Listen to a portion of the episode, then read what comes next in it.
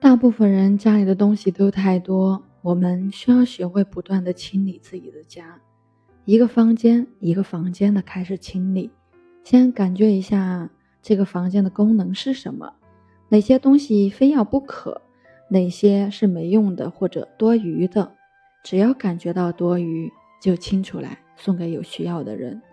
这样做呢有两个好处，一方面可以让房子变得更加清净。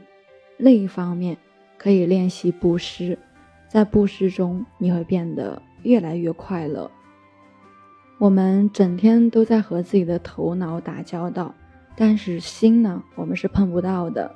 带着觉性清理家务，就是在清理自己的内心。我们把家清理干净了，心也就干净了，自信的明光就自然出现了。既然生活在这个时代，那我们必须要学习把觉醒的方法应用在日常生活当中。那女同志在家中扮演非常重要的角色，一个女性的觉醒对全家的带领和贡献会直接影响三代人。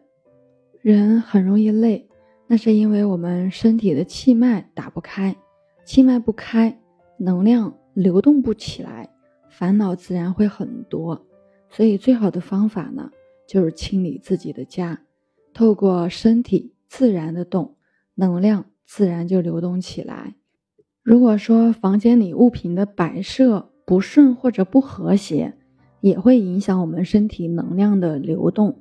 所以说啊，经常的清理房子，用心将东西放好，其实就是在清理你体内能量的堆积。身体的气脉顺畅了，心就明了了，烦恼自然就减少了。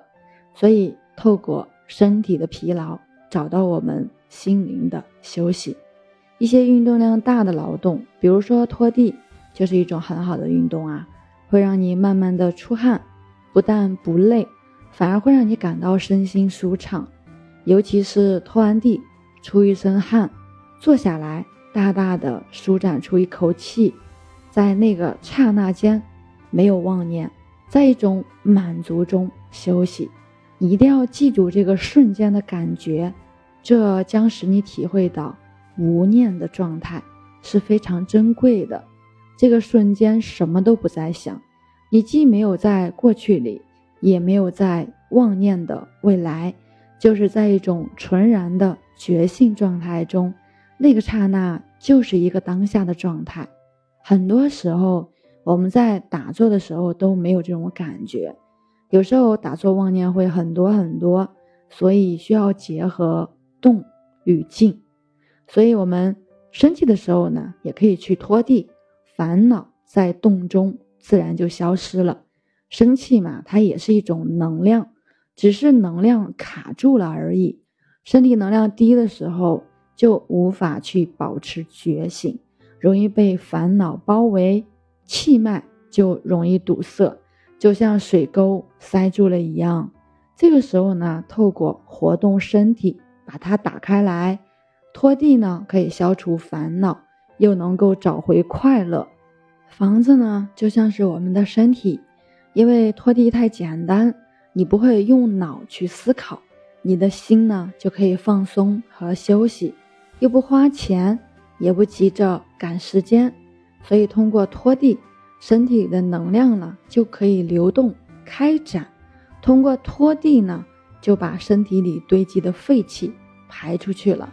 通过拖地，全身毛孔张开了，全身出了汗，脏东西排出去了，整个房间变得很干净、很清净。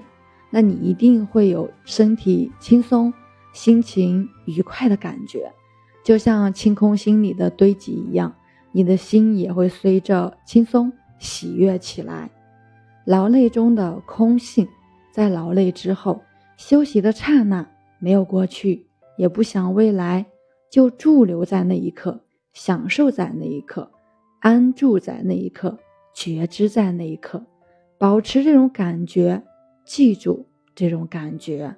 延长这种感觉，练习这种感觉，这就是自信的状态，就像天空一般的自由。那就是龙鸟飞出的解放，就是空性中的自在。今天就分享到这里，我是袁一凡，一个二十岁的八零后修行人。喜欢主播的，欢迎关注，欢迎订阅。